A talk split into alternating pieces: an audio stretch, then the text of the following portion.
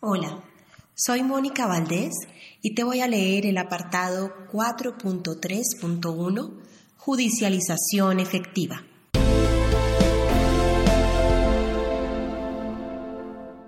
Como parte del compromiso de intensificación de la lucha contra el crimen organizado y sus redes de apoyo, punto 3.4 del Acuerdo General, en el marco del fin del conflicto y con el objetivo de proteger tanto a las comunidades y el buen desarrollo del Programa Nacional Integral de Sustitución de Cultivos de Uso Ilícito, como la implementación de los acuerdos en el territorio de la amenaza del crimen organizado y en general de desarticular las redes de estas organizaciones, el Gobierno Nacional pondrá en marcha una estrategia de política criminal en forma paralela a la implementación de una estrategia integral de lucha contra la corrupción que fortalezca y cualifique la presencia y efectividad institucional y concentre sus capacidades en la investigación, judicialización y sanción de los delitos asociados a cualquier organización o agrupación criminal relacionados con la producción y comercialización de drogas ilícitas, siempre considerando el tratamiento diferenciado que se debe dar a los campesinos y campesinas y pobladores rurales vinculados a la explotación de los cultivos de uso ilícito.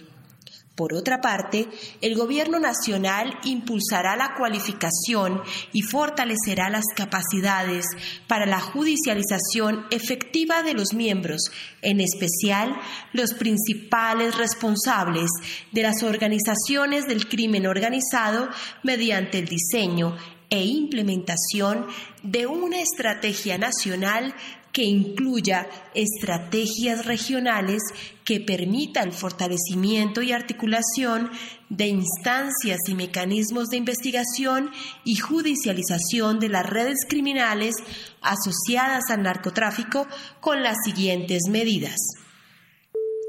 la creación de grupos interinstitucionales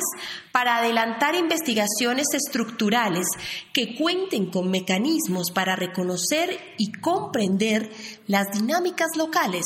regionales, nacionales y transnacionales de la criminalidad en todas sus dimensiones y prevenir la aparición de nuevos grupos dedicados al crimen organizado en estrecha coordinación con otros organismos del Estado y considerando los aportes de centros especializados de la academia y la ciudadanía en general y sus distintas formas organizativas como parte de una estrategia integral.